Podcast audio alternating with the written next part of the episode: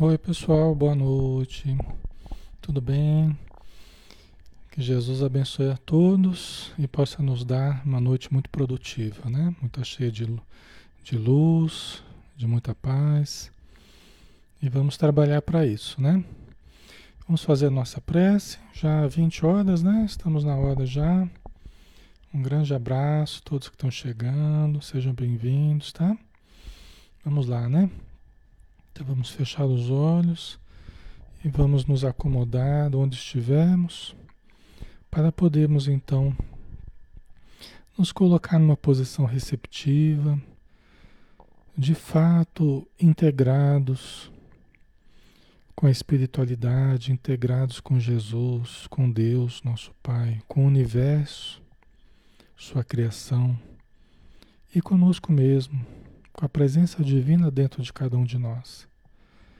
Obrigado, Senhor Jesus, por mais um dia, obrigado por esta noite que se inicia no nosso estudo, que possamos aproveitá-la ao máximo para extrairmos a sabedoria, extrairmos a fraternidade, extrairmos a luz do amor que nos une, que nos fortalece, que nos harmoniza. Pedimos as tuas bênçãos para todos os lares que estão conosco, todas as mentes que estão associadas a nós, todos os corações que estão ligados aos nossos, todos os encarnados e também todos os desencarnados, os espíritos que nos ajudam e aqueles que necessitam de ajuda. Que todos, Senhor, que somos a grande família da humanidade, possamos receber das tuas bênçãos, como fonte abençoada, como fonte de luz, de paz, de amor, que nos envolve os corpos, a mente, o coração e também todo o nosso ambiente. Que seja feita a tua vontade, que seja feita a vontade de Deus, nosso Pai, hoje e sempre. Que assim seja. Muito bem, pessoal. Meu nome é Alexandre Xavier de Camargo, falo aqui de Campina Grande. Todos são bem-vindos. Esse é um trabalho da Sociedade Espírita Maria de Nazaré e nós estamos estudando o livro é, dos Espíritos hoje, né? O livro dos Espíritos de Allan Kardec, 1019 questões que Allan Kardec fez e que os Espíritos responderam né, Allan Kardec sistematizou a obra básica da doutrina espírita. Né? Nós estamos fazendo um, um estudo é, inicial para muitas pessoas, né? outros já estudaram, e a gente vai acrescentando um pouquinho mais, vocês vão pesquisando, e assim a gente vai compondo né, o conhecimento que a gente precisa das leis divinas, da espiritualidade, né? Então vamos lá, pessoal. Hoje nós vamos começar a tratar é, da parte primeira das causas primárias, capítulo 4 do princípio vital. Então nós vamos falar sobre os seres orgânicos e inorgânicos. Tá? Uma curiosidade a princípio, né? É, os seres aqui, né? A gente está muito acostumado a a entender ser como um ser, né, uma pessoa, um ser vivo, né? É, aqui Allan Kardec usou seres orgânicos, ele vai explicar inclusive o que são seres orgânicos e seres inorgânicos, né? A gente não está muito acostumado a, a, ouvir falar ser inorgânico, né? Porque quando você fala ser, você não pensa só em coisa, né? Você pensa em um ser vivo, né? Mesmo que seja um ser microscópico, né? Mas Allan Kardec colocou seres orgânicos e inorgânicos, né, que não tenham vida, né? Vocês já vão entender essa, meu, essa, meu, essa minha colocação, né? Então ele coloca uma nota primeiro explicativa, né, um, uma introduçãozinha antes de começar a fazer as perguntas para para o, os espíritos responderem, né? Então vamos lá. É, os seres orgânicos, então começa Kardec, são os que têm em si uma fonte de atividade íntima que lhes dá a vida. Né? Vocês estão entendendo? Seres orgânicos são aqueles que têm uma, em si uma fonte de atividade íntima. Nós, né, nós temos uma circulação, nós temos toda uma vida aqui dentro de nós, né, uma dinâmica. É, e nós sobrevivemos, nós nascemos, vivemos um certo tempo e depois morremos, né? Então nascem, crescem, reproduzem-se por si mesmos e morrem são providos de órgãos especiais para execução dos diferentes atos da vida. Órgãos esses apropriados às necessidades que a conservação própria lhes impõe. Então, nós somos um ser orgânico, nós temos um organismo é, composto de partes, né, de órgãos, de sistemas, células, né? Nós somos um organismo que se reproduz, que se defende, que se alimenta, né? Então, trabalha para conservar a própria vida, ok? São seres orgânicos, né, no caso, tá? Ok, vamos lá? Nessa classe estão compreendidos os homens, todos nós, homens, mulheres, os animais e as plantas, né? Aqui a gente poderia colocar também os micro-organismos, né? Todos os micro-organismos né, que fazem parte da, da, da, evolução das espécies aí, né? Desde os mais microscópicos, né? Até os seres mais avançados, né? Estão, fazem parte dessa classe aí de, de seres orgânicos, né? Ok. Quem seriam os seres inorgânicos? Aqui ele colocou como todos os que carecem de vitalidade, de movimentos próprios, o que se formam e que se formam apenas pela agregação da matéria. Tais são os minerais, a água, o ar, as pedras, né, os átomos, a gente pensaria, né? Vocês entenderam, né? Aqui eles estão chamando de seres orgânicos e seres inorgânicos, né? Só que quando você fala uma pedra, geralmente você não fala de um ser, né? A gente geralmente não, não se refere uma pedra a um ser. Você fala da água, você não fala de um ser, a água, né? É interessante, né? Allan Kardec colocou dessa forma. Talvez pudesse ter colocado, né, elementos orgânicos e inorgânicos ou, né? Então, mas quem somos nós, né? OK? É só assim, estudando, a gente vai estudando, a gente acha um pouco interessante, né? Do jeito que foi colocado. Mas ok, vamos lá.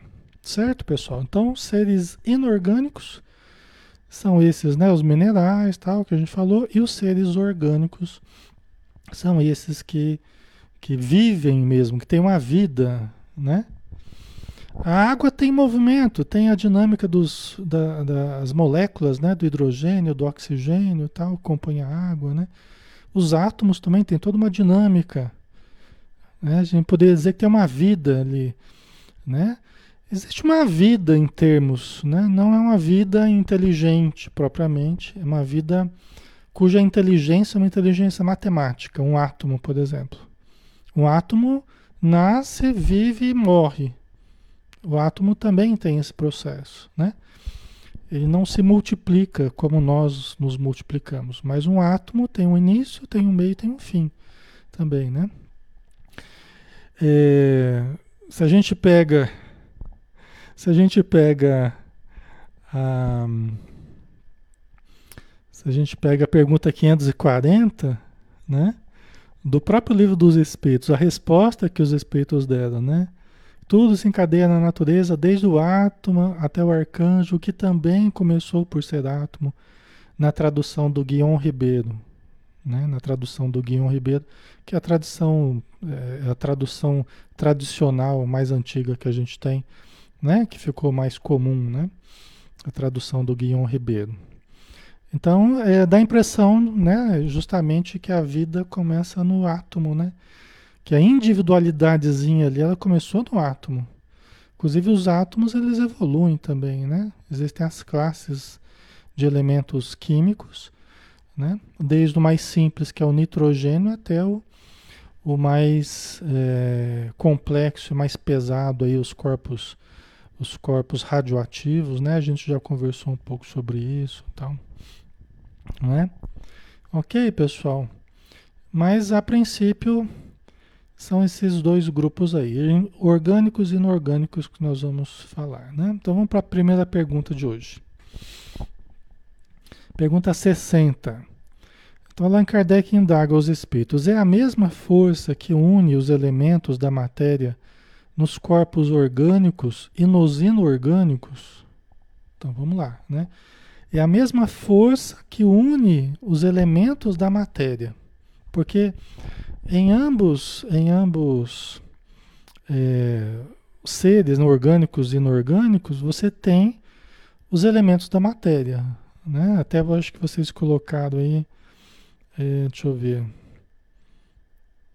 A Rejane, ora somos orgânicos, ora inorgânicos.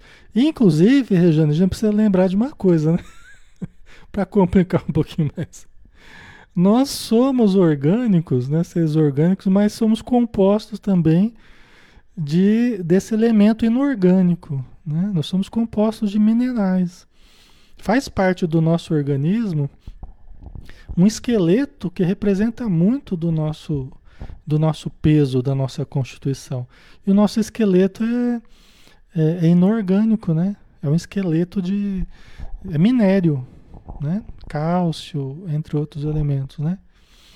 E a gente também tem água, né? Nós somos compostos de água, o que? 70 e poucos por cento de água, né? Então, o nosso organismo né, tem uma vida, mas é composto de, de elementos inorgânicos, né? 95, socorro? 95%? Caramba! Aumentou então. Tô brincando, então não, lembrei né, da maneira correta. 95% é muita coisa, né? Nossa senhora. Nós somos uma, nós somos uma bolinha d'água então, né, Socorro? Somos uma bolinha d'água, né? Ok? Então vamos lá. É a mesma força que une os elementos da matéria nos corpos orgânicos e nos inorgânicos. A força é a mesma que une a matéria, os elementos, né? Da matéria, os átomos, por exemplo. O que, que vocês acham, pessoal? A Rejane, ciclo da matéria, aula de ecologia. Ai, ai. Tá certo. Vamos ver a resposta aqui, né? Para vocês irem aquecendo aí. Sim, a lei de atração é a mesma para todos. É? A lei de atração. Então vamos voltar à pergunta. É a mesma força que une os elementos da matéria nos corpos orgânicos e nos inorgânicos? Sim, a lei de atração é a mesma para todos. É, e os espíritos nos explicam isso. Quando eles dizem que quando eles dizem que a mesma força é a que aproxima os astros, que faz gravitarem, a força gravitacional, é a mesma força que une os elementos de um átomo, né? é a mesma força que, que faz com que as plantas cresçam no sentido da, da luz no seu fototropismo, ou que as sementes sejam lançadas de uma planta para outra, havendo a fecundação. É a mesma força que nos animais a gente chama de instintos, gerando a atração entre um e outros para a reprodução. É a mesma força que existe no ser humano, que a gente chama de amor. Né? Então dizem os espíritos, inclusive o Emmanuel, no Consolador, e tem outros lugares aí que eles falam isso também. É a mesma energia, né? desde a matéria bruta até o ser humano, é a mesma força de formas diferentes, é a mesma força divina. É o amor de formas diferentes, gerando a vida, produzindo a vida, enriquecendo a vida. É assim que eles nos explicam. Bonito, né? É, é o mesmo amor. Só que o amor se expressa de formas diferentes, né? Com seres diferentes que têm necessidades diferentes, né? mas é o mesmo amor, certo? É a lei de atração para todos. Ok? A pergunta 61. Há diferença entre a matéria dos corpos orgânicos e a dos inorgânicos? Há diferença entre a matéria dos corpos orgânicos e dos inorgânicos? Né? Até onde eu me lembro, na, na química orgânica, né, é, a que, é a que possui carbono, não é? A química orgânica, né? Ah, nós precisamos do nitrogênio, embora o carbono também seja o elemento chave, né? O nitrogênio é fundamental para a vida, né? O nitrogênio é, é um dos elementos que mais é, distingue né, os corpos orgânicos dos inorgânicos, né? O nitrogênio, né?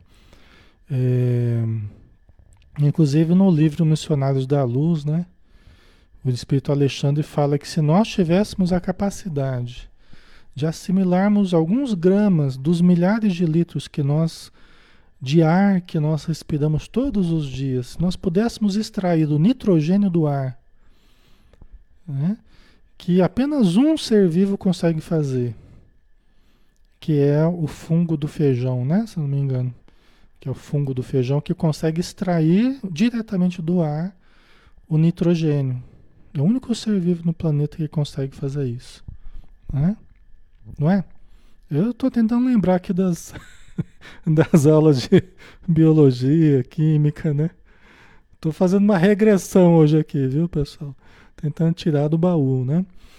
E nós não conseguimos. Nós nos alimentamos de, de animais que se alimentam de plantas ou plantas que também se alimentam do solo, onde elas extraem o nitrogênio do solo.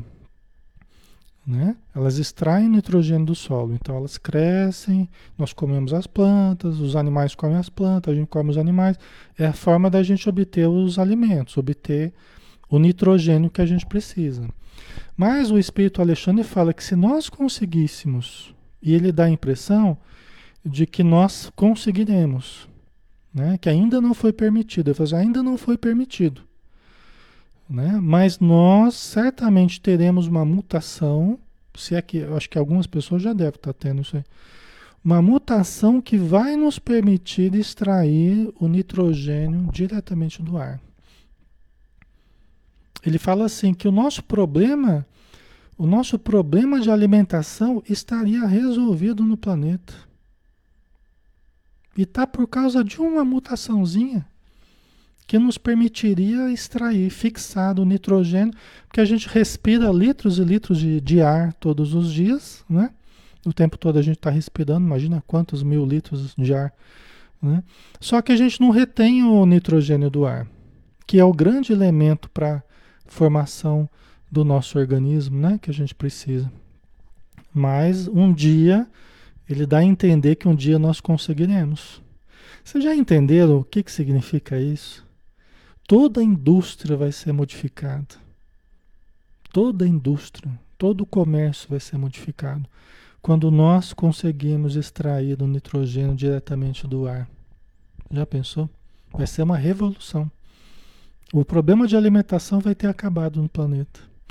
Só que nós não conseguimos isso ainda por causa da nossa pouca evolução.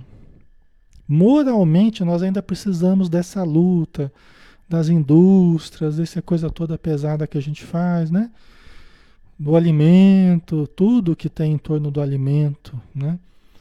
O que a gente faz é distribuir a energia que vem do sol, né? O que a gente faz, tudo o que a gente faz não deixa de ser é, nós como formiguinhas aqui na Terra distribuindo a energia que vem do sol, né? que chega até o solo, que é transformado em em, em, alimento, né? A gente falou do nitrogênio e outros elementos, né? Mas em síntese é isso. A gente divide a energia que vem do Sol, não é? A socorro, ninguém vai precisar de proteínas, exatamente. Ninguém vai precisar é, é, de comer, né? Porque a, a, o nitrogênio ele vai produzir as proteínas, não é assim? Nós vamos assimilar da respiração e e vamos assimilar no corpo, tendo a estrutura que nós precisamos, né? sem precisar nos alimentar para isso, né? O alimento virá do ar. Na verdade, nós vamos nos alimentar só que do ar, né?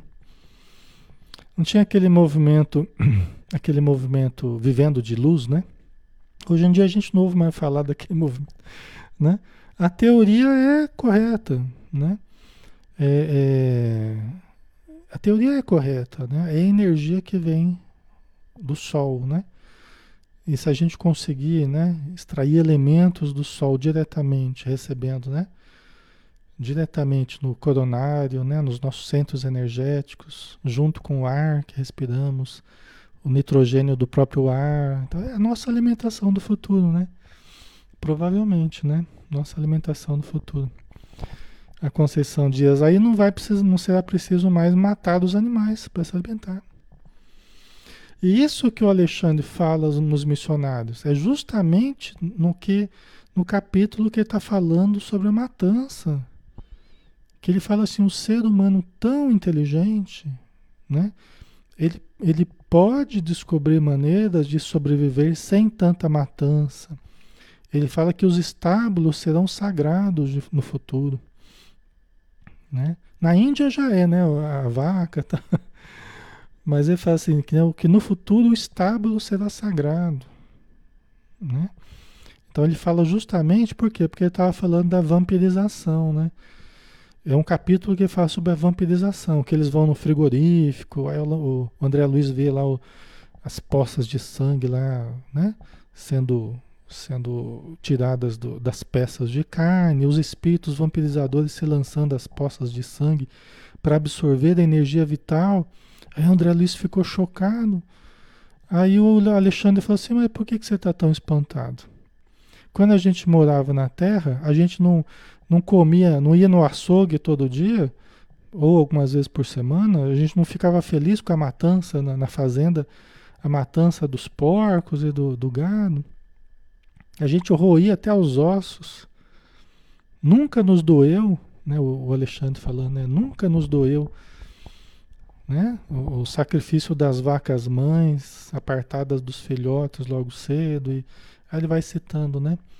Aí ele fala, né? Fala, olha, quando a gente puder extrair o nitrogênio direto do, do, do ar, vai ser uma benção, né? Mas até lá nós precisamos crescer moralmente, né? Nós precisamos nos aprimorar. O Vicente colocou: nossos espíritos se alimentam? Sim, Vicente, sim. Na vida espiritual se alimentam também. Por quê? Porque nós não saímos daqui uma matéria grosseira e vamos para uma região super, hiper evoluída, a não ser alguns que são super evoluídos, né? Mas a maioria das pessoas não. Então, existem regiões de transição, como o nosso lar, por exemplo. Você ouve falar de, de. O André Luiz fala de alimentação, né? De alimentação um pouco mais pesado, um pouco mais leve, dependendo do tipo de atividade que eles fazem. Por quê? Porque eles também têm perispírito, eles também têm um corpo, que para eles é real. Eles têm órgãos, eles têm células, têm boca, têm estômago, né? É real. Assim como para nós é real o nosso corpo, né? Então eles se alimentam também, tá? Só que eles se alimentam é, de uma mistura de elementos espirituais com elementos mais materiais, porque os seus corpos também ainda têm, é uma coisa que não se fala muito, mas ainda tem uma certa mistura de elementos materiais e espirituais, pessoal. A gente pensa, ah, é espírito, então o espírito só tem elemento espiritual. Não, não é assim que a gente tem entendido. Estudando, a gente vai vendo que não é bem assim. Região de transição, já está dizendo, é uma região onde você mescla elementos ainda materiais com elementos espirituais. Entendeu? Por isso que os, os espíritos do umbral, os espíritos muito apegados à matéria, eles ficam chumbados à matéria. Por quê? Porque eles têm um peso específico maior. Por que, que eles têm um peso específico maior? Por que, que ficam chumbados à matéria? Modo de falar, né? Porque eles ainda guardam elementos materiais pesados na sua estrutura perispiritual. Por isso são atraídos ao campo gravitacional do planeta. Por isso que os espíritos falam, André Luiz fala, ajuda a carregar isso aqui, porque isso aqui é pesado de levar. Né? Esse espírito aqui é pesado. Por quê? Porque ele ainda tem na sua estrutura perispiritual elementos materiais pesados. Entendeu? Então, certo.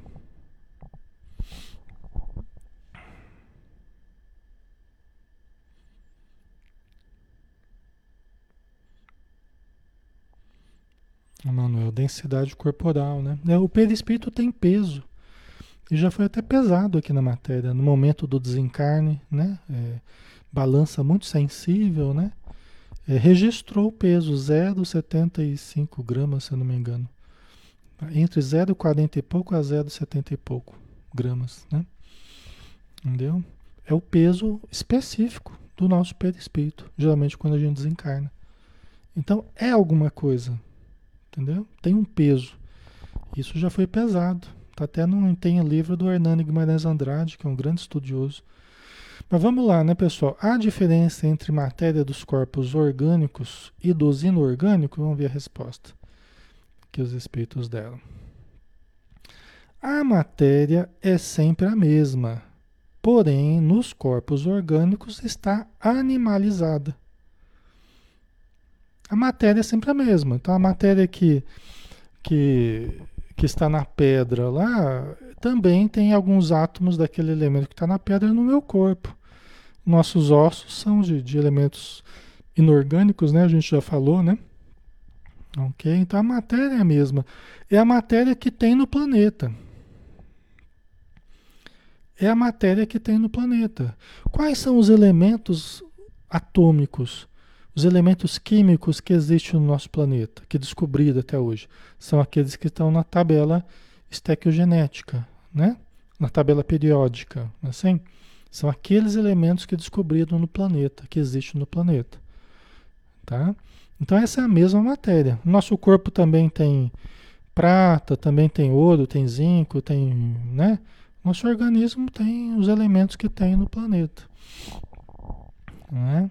carbono, oxigênio, hidrogênio, flúor e assim vai, né? Ok? A diferença é que nos corpos orgânicos ela está animalizada, né? Então ela está animada. Quem que anima a matéria, né? É o espírito, nós vamos ver na sequência. Quem anima a matéria é o espírito. Né? Então há uma vida ali né? Há uma vida, de fato. É um organismo que nasce, cresce, se desenvolve, né? Se reproduz, vive e morre, né? Então, os corpos orgânicos, né? Ela está animalizada, né? A Sandra sabe, os corpos inorgânicos não estão animalizados? A princípio não, né? Pelo que a gente sabe, não, né, Sandra? É. Né? estão animados, né, pelos espíritos, né? A princípio não. Tem espíritos que cuidam das matas, tem espíritos que cuidam é, que cuidam do, do, dos rios, que cuidam, né, é, ligados aos, aos elementos da natureza. Existem espíritos que são os elementais, né? que são os espíritos ligados à natureza. No livro dos espíritos fala dos espíritos ligados à natureza. No nosso lar fala, no, é, loucura e obsessão do, do Manuel Filomeno de Miranda fala também. E tem mais um e outro aí que falam. No, no Libertação do André Luiz também fala. Dos elementais são os espíritos intermediários, né? É, são espíritos ligados à natureza tá? Os elementais, né? Ok. Mas aí é outra coisa, né? Aí é um tipo de espírito, é um, é um nível espiritual diferente, né? Aqui você perguntou se os corpos inorgânicos não estão animalizados, né? Não, né? Seria só os corpos orgânicos, tá? Você não vai ver um espírito animando uma pedra, né? Né? Um espírito animando uma pedra. Deve ser uma animação. Deve ser uma animação total, né? Um espírito animando uma pedra. Né? Então, não tem porquê, né? A pedra fica lá parada, né? Não tem um movimento, uma vida, né? Ok. Mas um corpo, um organismo, né? Sim, né? Mas é, é, é, isso aí, nós vamos ter muita informação ainda mais para frente, né? Acho que nós vamos ter muitas informações interessantes ainda pela frente aí, tá? A Graça Barros. Alexandre, já ouvi dizer que somos criados a partir dos minerais. Sim, sim. Sim, exatamente. Por isso que eu estava falando, né? Nós vamos, vai ter muita coisa Vai ter muita coisa para a gente aprender ainda de futuro. É que as limitações mentais nossas ainda são grandes, né? A gente tem que vencer certos preconceitos. Mas é como estava dizendo, né? É, João Batista, quando ele fala para os fariseus lá, né? Ele fala para os fariseus: não adianta bater no peito e falar que nós temos por pai Abraão, porque até dessas pedras aqui Deus pode suscitar novos filhos a Abraão. Né? Até dessas pedras aqui, Deus pode criar, né? pode suscitar novos filhos a Abraão. É o que eu estava falando, a pergunta 540. Tudo se encadeia na natureza, desde o átomo até o arcanjo, que também começou por ser átomo. Né? Quer dizer, o átomo, será que é né? aquela individuação, uma, uma pequena individualização já que vai né? uma inteligência matemática, uma inteligência física, né? não propriamente uma consciência tal. Mas será que já é uma inteligênciazinha ali, né? já um serzinho já se individualizando? Então, seria mais ou menos por aí, né? É um pouco polêmico esse assunto, né? É um pouco polêmico. Tem muita gente que não gosta que a gente interprete dessa forma, né? Tem alguns é, que se baseia em outras traduções, do átomo ao arcanjo, que também começou pelo átomo, não começou por ser átomo, né? Então tem tradução que fala assim, começou pelo átomo, né? Mas eu propriamente, por isso que eu gosto dessa do Guilherme Ribeiro, eu acho mais coerente com essa visão de conjunto que eu gosto de ter, que eu gosto de, eu acho mais coerente, tá? A, a, a tradução do Guilherme Ribeiro. Tá? Eu particularmente. Tem quem não goste, quem, quem acha que não é por aí, mas eu gosto. Aí fica para vocês pesquisarem, estudarem e saberem o que é melhor, né? Pergunta 62. Qual a causa da animalização da matéria? Hum, estamos chegando lá, hein? Qual é a causa da animalização da matéria? Quer dizer, o que que faz com que a matéria inorgânica se anime, né? se torne orgânica, né? animada, de vida propriamente. Né? Porque a gente não fala que uma pedra tem vida. Né? A gente não fala que a água tem vida. Ela gera vida, mas não, não fala que a água tem vida. Né? Ela tem micro-organismos que são vida dentro dela. Vocês entendem a diferença? Né? Ok? Então, qual a causa da animalização da matéria? Né? Vamos ver aqui, pessoal. O que, que faz com que a matéria fique animada? Olha lá, sua união com o princípio vital. Sua união com o princípio vital. Tá? Sua união com o princípio vital. Então, você une une a matéria com o princípio vital e você favorece o surgimento da vida. Só que, logicamente, não é só com o princípio vital. E aqui, princípio vital, pessoal, não é o princípio espiritual. Princípio espiritual é o espírito. É o começo do espírito, é a sementinha do espírito, né? É o princípio espiritual. O princípio vital é outra coisa que nós vamos ver. Então, união da matéria com o princípio vital, nós vamos ver o que é esse princípio vital né? Vai permitir então, né? junto com o espírito, a animalização da matéria, tá? Nós vamos ver isso na sequência, ok? A Sandra Salles, princípio vital e energia vital é a mesma coisa? Sim, é a mesma coisa, é o que a gente vai ver na sequência. Princípio vital e fluido vital é a mesma coisa? É a mesma coisa. Isso o próprio livro dos Espíritos vai dizer, tá? Você vai ver daqui a pouquinho aí. Os próprios Espíritos responderem isso, ok? Certo? Vamos ver? Vamos ver porque esse assunto é bem interessante. Allan Kardec, o princípio vital reside em algum agente particular ou é simplesmente uma propriedade da matéria organizada? Olha só. O princípio vital reside em algum agente particular ou é simplesmente uma propriedade da matéria organizada? Numa palavra, é efeito ou causa? É o princípio vital que gera a vida ou é a vida que gera o princípio vital? É isso que Allan Kardec está perguntando, em síntese, né? É a vida que gera o princípio vital é o princípio vital que gera a vida. Ele é efeito ou causa? É a matéria organizada. A matéria organizada que gera o princípio vital ou é o princípio vital que favorece a matéria organizada? Interessante, né? Vamos ver? O que, que vocês acham aí, povo?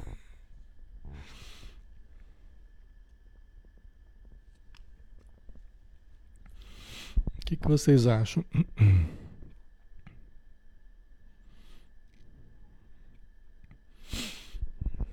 Vamos ver aqui a resposta? Vamos lá. Olha que interessante. Uma e outra coisa. Então você vê, ó. Ah, mas Alexandre, como é que é uma e outra coisa? É efeito e causa ao mesmo tempo? É.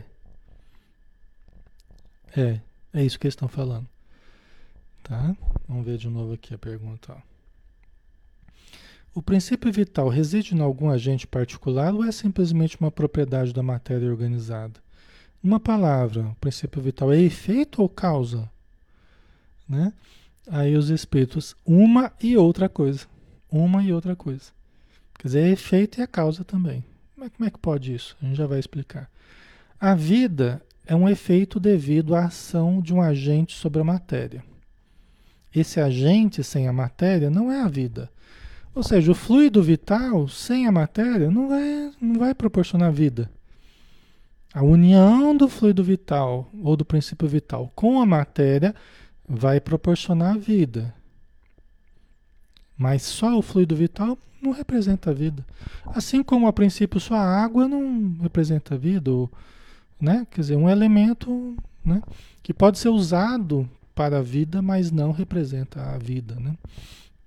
Esse agente sem a matéria não é a vida. Do mesmo modo que a matéria não pode viver sem esse agente, sem o fluido vital, né? ou princípio vital, como ele falou aqui, a mesma coisa. Ok, pessoal? A Gilda, é, as duas têm que estar juntas, exatamente. E não é só as duas, tem o espírito também né? Tá? Ela dá a vida a todos os seres que o absorvem e assimilam. Todos os seres que o absorvem e assimilam. Então, todos os seres absorvem, produzem o fluido vital, contato do espírito com o corpo. O, o espírito com o corpo produz o fluido vital, Contato do espírito com o corpo produz o fluido vital. Tá? Aqui está falando por enquanto só do fluido vital e do corpo. Mas nós sabemos que quem animaliza a matéria é o espírito, né? Quem animaliza, quem dá ânimo através do fluido vital, que é o que a gente está falando por enquanto. Tá? Então vai montando o raciocínio aí. Certo? Vai montando o raciocínio. Isso só é possível com a presença do espírito, mesmo nos micro-organismos, pessoal. São os, os, os, espíritos no seu início evolutivo, em forma de micro, micro-organismo, né? Então você une a feição, o princípio espiritual com a matéria e você tem a produção do fluido vital. Ok? O organismo vai crescendo, vai se desenvolvendo, porque ele tem a ligação, é a cola, vamos dizer assim, é o que permite a união do espírito com o corpo e a animalização da matéria. É o que permite a união do espírito com o corpo é o fluido vital. Tá? Ele é essa colinha aí que vai mantendo a ligação, o laço que prende o espírito ao corpo. É o fluido vital. Ok? Tá fazendo sentido? Você faz a ligação, você faz a aproximação do espírito com o corpo, né? Por exemplo, no feto. Você liga espírito com, com a matéria e você começa a produçãozinha do fluido vital naquele organismo que está iniciando. Ok? Através da energia que vem da mãe, ele começa a processar o fluido vital. Aí ele começa a estruturar órgãos, né? Começa a estruturar órgãos para absorver do fluido vital continuamente, pulmão, a circulação, todos os aparelhos que ele vai criar, todos os órgãos, para continuar processando a energia, né, o, o alimento que ele recebe para continuar produzindo o fluido vital. Lembra que eu falava para vocês que não é daquele jeito como, como explicaram para vocês, assim, no meu modo de ver, né? Aquele, ah, que a gente toma o fluido vital e vem para a Terra, e aí aquele fluido vital dura 80, 70 anos, quando acabar o fluido vital, aí volta. Não é assim. Né? A coisa começa ali na fecundação, nós vamos estruturando órgãos para, através da respiração, através da alimentação, né? através do nosso trabalho todo, as energias que a gente recebe, a gente vai processando o fluido vital. Por isso que é efeito e é causa. E cada vez vai aumentando mais a quantia de fluido vital. Entendeu? Não é que a gente trouxe isso todo de fluido vital, é que a gente começa a produzir, o organismo vai crescendo e a gente vai respirando, o coração vai batendo, os pulmões funcionando, o sangue, né? Então vai produzindo continuamente o fluido vital. Certo? Como ele é efeito dessa união e a causa também mantém, mantendo essa união. Quando os, o organismo, quando os órgãos não conseguirem mais produzir o fluido vital, quando os órgãos não conseguirem mais processarem os alimentos, a, a energia que a gente recebe, transformando em fluido vital, aí vai acabando o fluido vital, aí vai diminuindo o fluido vital. Até que acaba de todo, né? Os órgãos falhem e, e a vida se extingue. Ok? Existe a desencarnação. Certo? Por quê? Porque aquele laço que ligava o espírito ao corpo foi desfeito por falta de órgãos que conseguissem manter a vitalidade Tá? O pulmão já não funciona direito, o estômago já está com dificuldade, os intestinos não estão absorvendo. Eu não sou médico, né? Estou aqui falando. Certo, pessoal? Tá fazendo sentido? Ok. Acho que está dando. A, a Paula Santos, ectoplasma? Exatamente. Vai ficar claríssimo daqui a pouco, não vai dar tempo hoje, mas a gente vai terminar esse assunto na semana que vem. Vai ficar claríssimo que é o ectoplasma. Ectoplasma. Fluido vital é igual ao ectoplasma. É a mesma coisa. E é igual à força mediúnica. Fluido vital, ectoplasma, força mediúnica é a mesma coisa. Por que, que ela é mediúnica? Porque ela é que faz a ponte entre espírito e corpo. Ela é uma energia essencialmente mediúnica. Esse é essencialmente ponte entre espírito e matéria. Ok? Né? Então, tem corpos que produzem mais energia vital, produzem mais ectoplasma, mais força mediúnica. Tem organismo, por isso que fala que a mediunidade é orgânica. Vocês estão entendendo agora por, por que, que fala que a mediunidade orgânica? Ela tem um componente orgânico muito forte, que é o fluido vital. Tem pessoas que produzem muito fluido vital. Tem gente que engorda até sem comer, de tanto fluido vital que produz. E o Sérgio Felipe vai explicar direitinho. Se vocês forem assistir os vídeos do Dr. Sérgio Felipe, ele vai nesse mesmo sentido. Né? A gente tem um pensamento bem parecido. Sabe, né, Dr. Sérgio Felipe de Oliveira, tal.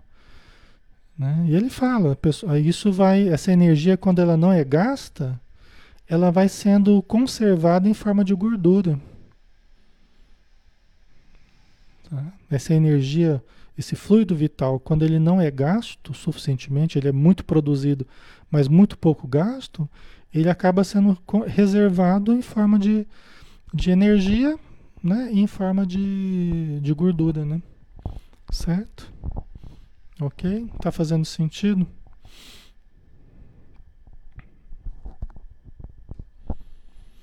O Armando Paulino, pessoas juntas em estado de concentração podem produzir ectoplasma.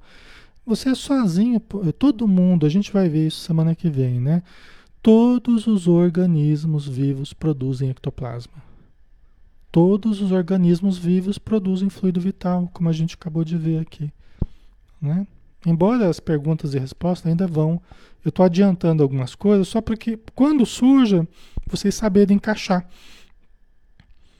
Porque geralmente as pessoas acham muito confuso isso tudo aqui, essa parte, né?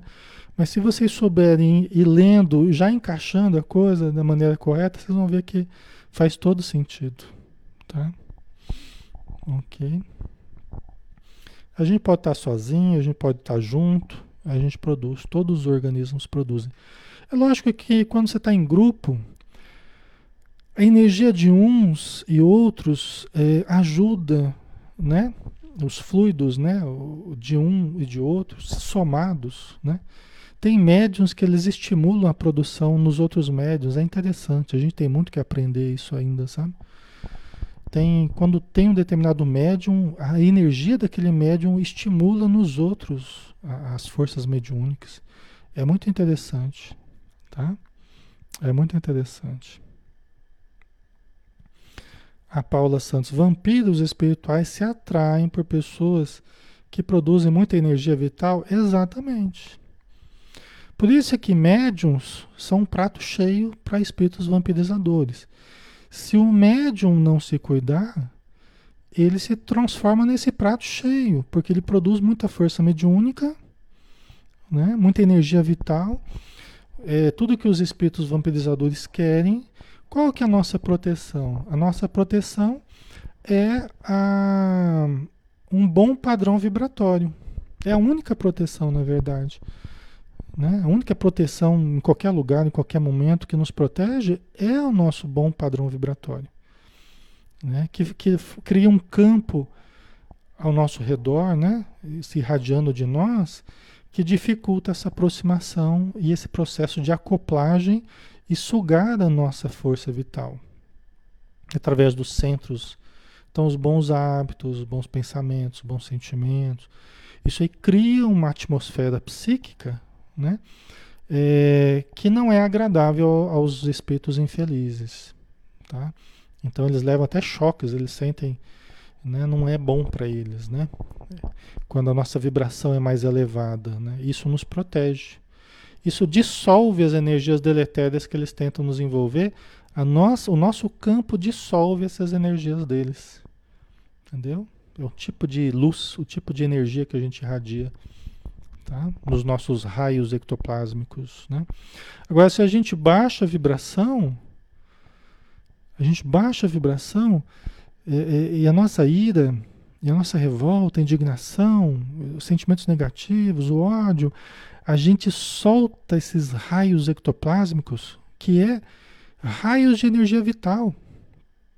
E é energia mediúnica.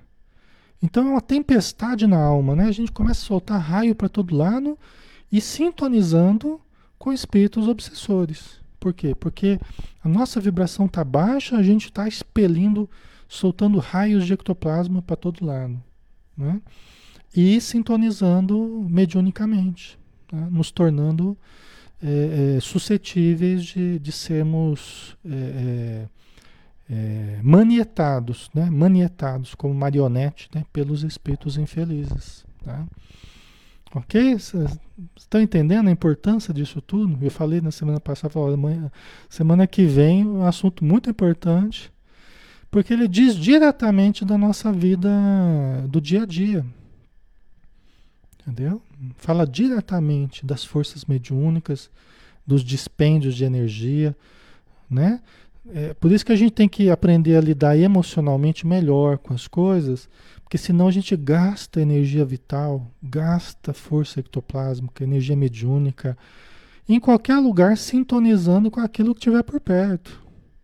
E os espíritos vão só se acoplando a nós Daqui a pouco a gente parece um cacho de banana de tanto espírito que tem acoplado a gente, pessoal. E não é brincadeira, não, é assim mesmo que acontece.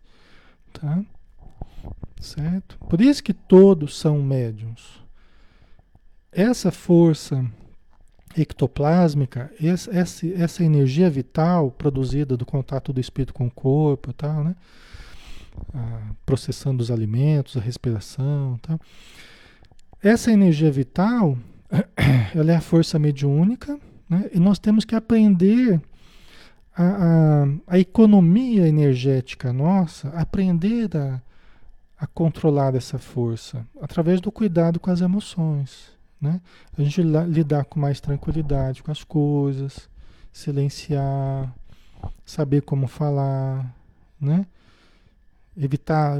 Cada grito é um raio ectoplásmico que você solta né? Que vai destrambelhando a mente do filho, que vai sintonizando com coisas ruins, né? Ok? Certo? Então nós temos que melhorar, melhorar a qualidade, né? Dos nossos fluidos, do que nós nós, é, todos nós criamos esses fluidos, são forças neutras a princípio, são forças neutras. Tá? São forças neutras. Qual o direcionamento que eu vou dar? Eu vou viciar essas forças? Ou eu vou sublimar essas forças? Tá? Eu vou viciar, provocando condicionamentos terríveis, viciosos, né? obsessões, ou eu vou sublimar essa força, né? gerando uma elevação e uma sintonia através de bons hábitos, bons pensamentos, de uma convivência salutar com os bons espíritos. Né? Então, é uma força neutra a princípio. Vai depender o que nós fizermos dela no nosso dia a dia. Tá?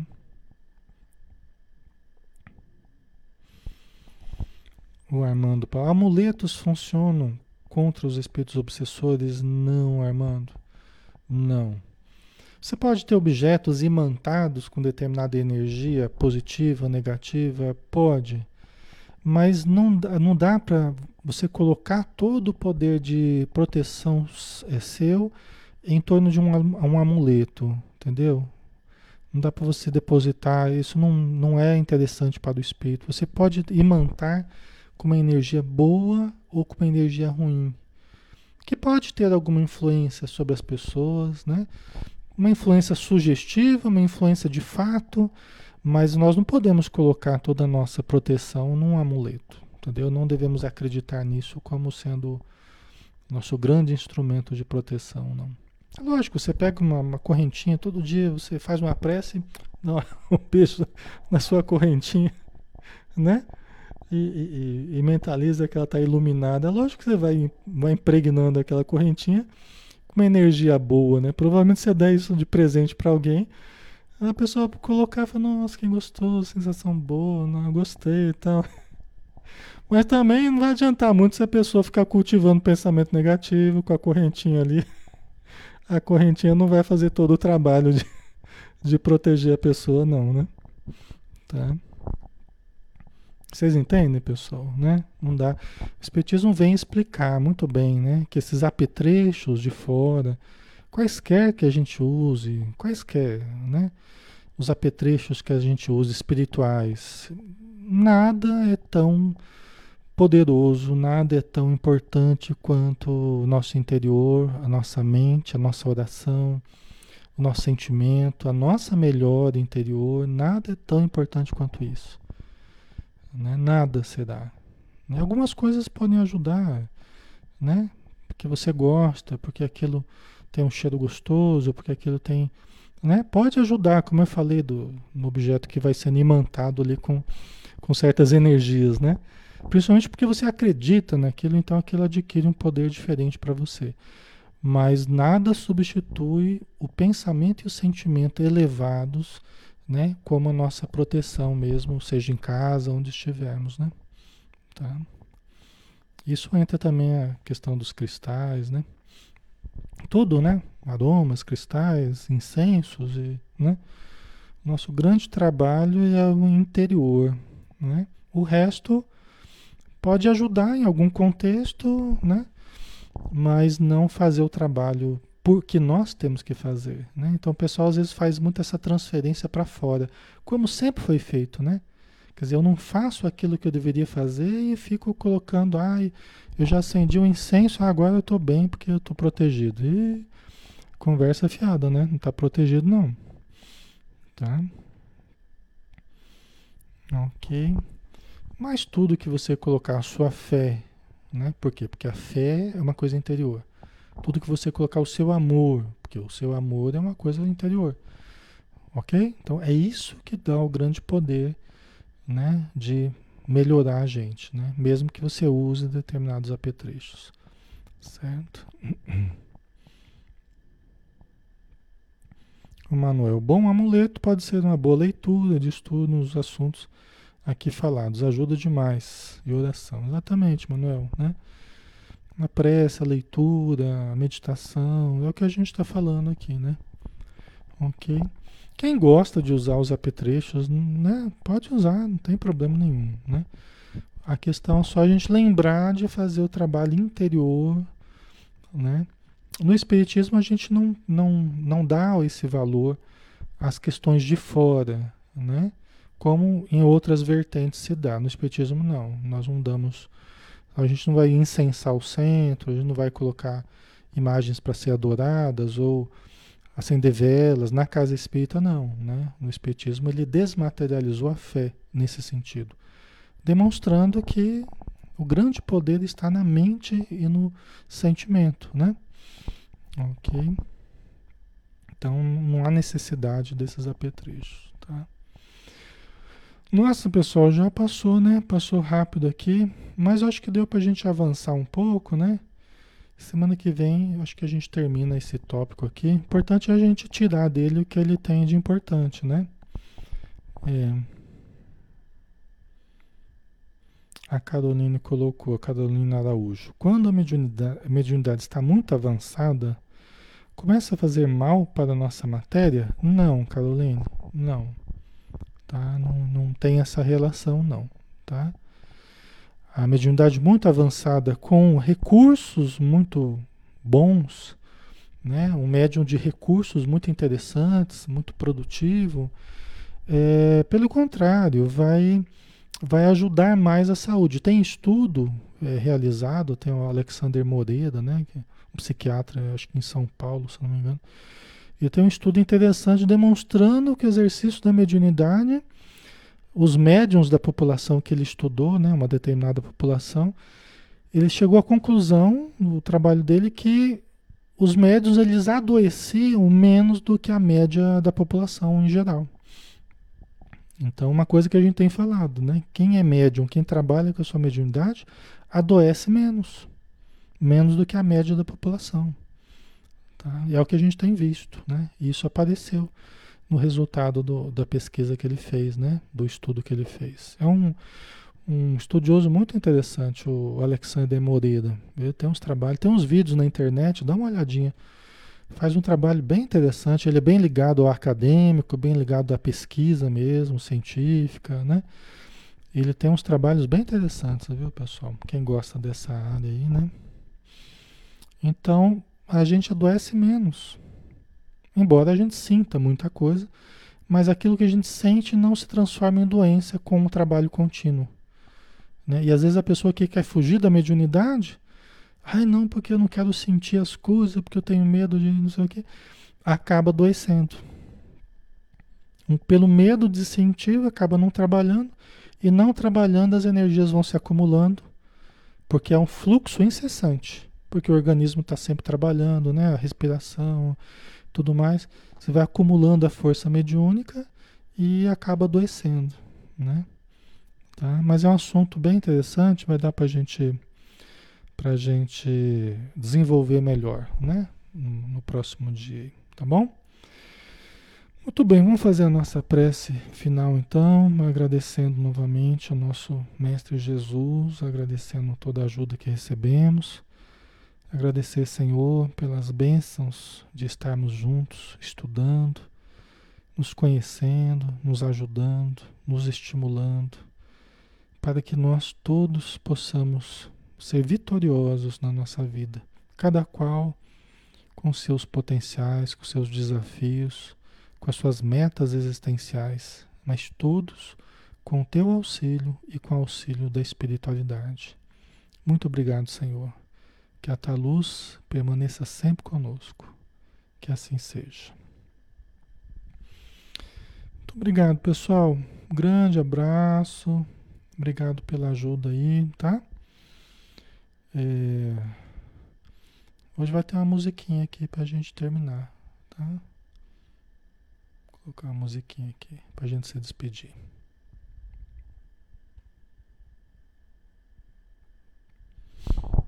Até mais, até amanhã, se Deus quiser. Até às oito.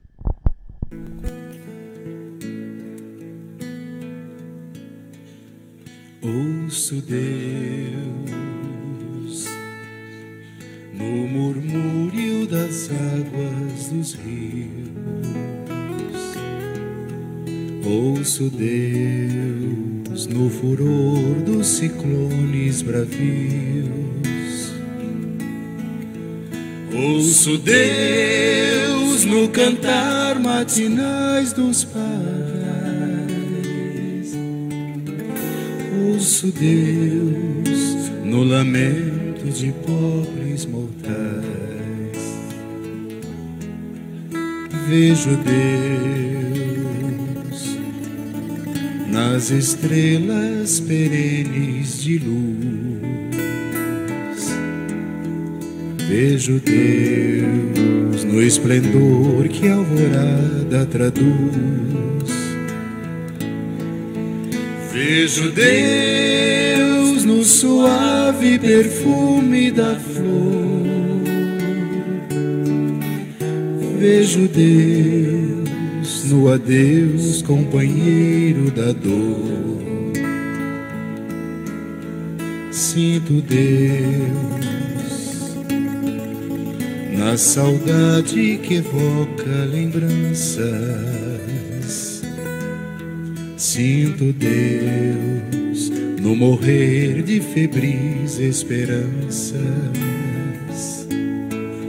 Sinto Deus na tristeza de ver-te partir.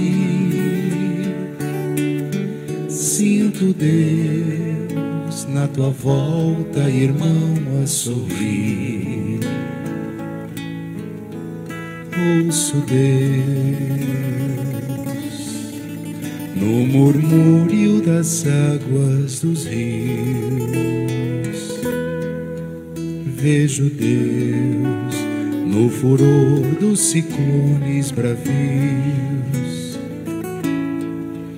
Sinto Deus no cantar matinais dos padais. Ouço Deus no lamento de pobres mortais.